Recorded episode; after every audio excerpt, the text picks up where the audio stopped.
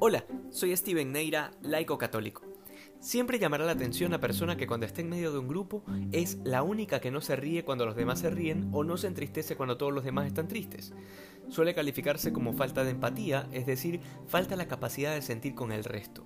Es más o menos como estar en un velorio riéndose o en una fiesta llorando. Sobre esto, el tercer capítulo del libro del Eclesiastés nos dice que hay tiempo para rezar, reír, llorar, alegrarse y hasta para morir, porque en el fondo no somos islas, sino que somos personas que fuimos creados para amar y ser amados, de manera que siempre debemos estar abiertos al resto, y con mayor claridad aún debemos ser sensibles a la realidad que nos rodea, para saber qué es lo que conviene en cada momento y en cada situación.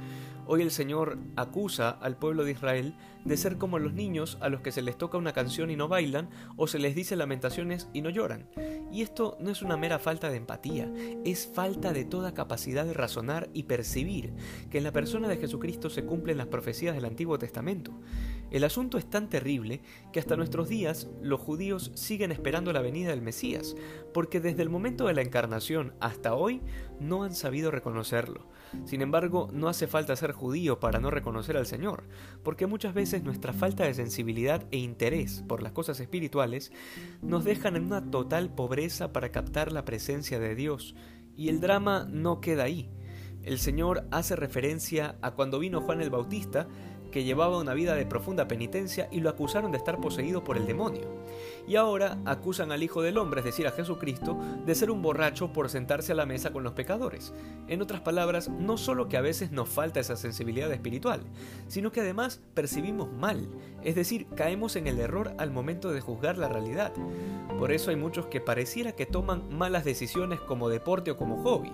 Sencillo porque no tienen vida de oración pasan tomando pésimas decisiones en su vida. Tienen la mala costumbre de hacer las cosas guiados por los criterios equivocados. No buscan el consejo de las personas sabias y mucho menos ponen ante Dios sus situaciones antes de tomar una decisión. Y cuando de repente les toca asumir las consecuencias de sus pésimas decisiones, tienen la mala costumbre de decir con soltura, así Dios lo ha querido. Y la realidad es que muchas veces Dios quiere otra cosa, pero somos incapaces de escucharlo. Somos como los niños del ejemplo que pone el Señor en el Evangelio. Parece que no nos emocionamos con la música ni lloramos con los lamentos, porque estamos como desconectados de las cosas espirituales. Hay que examinarse. Y este tiempo de Adviento es fundamental para eso. La pregunta se repite una y otra vez.